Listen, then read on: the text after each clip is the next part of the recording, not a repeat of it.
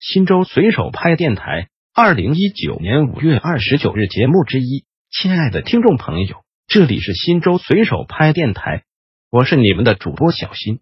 下面就由我给大家播报新州随手拍节目。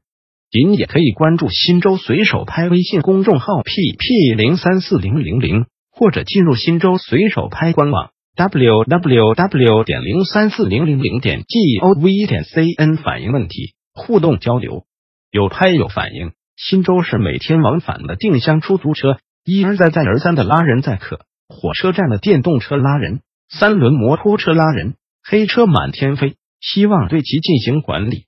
新州市客运处回复：尊敬的拍友您好，整治城市客运市场一案方案正在实施中，一三轮车、电瓶车载客大部分属于老弱病残人员，需联系残联进行打击。二定厢车运营已给当地客运办发函，共同配合，却属于异地营运的，按规定处理。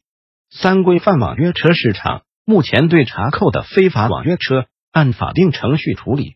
四整顿出租车市场，对违规的被投诉车辆及驾驶员经核实后按规定处罚。请拍有收集各种类型车违规证据、视频、现场交易情况等，经核实有效后，对违法行为进行处理。有拍有反映，反映开发区水压问题。我们在三顿饭高峰时段是有水的，每天到半上午和半下午是纯粹没水。政府能否全白天给大压水？开发区管委会回复：尊敬的拍友您好，给您生活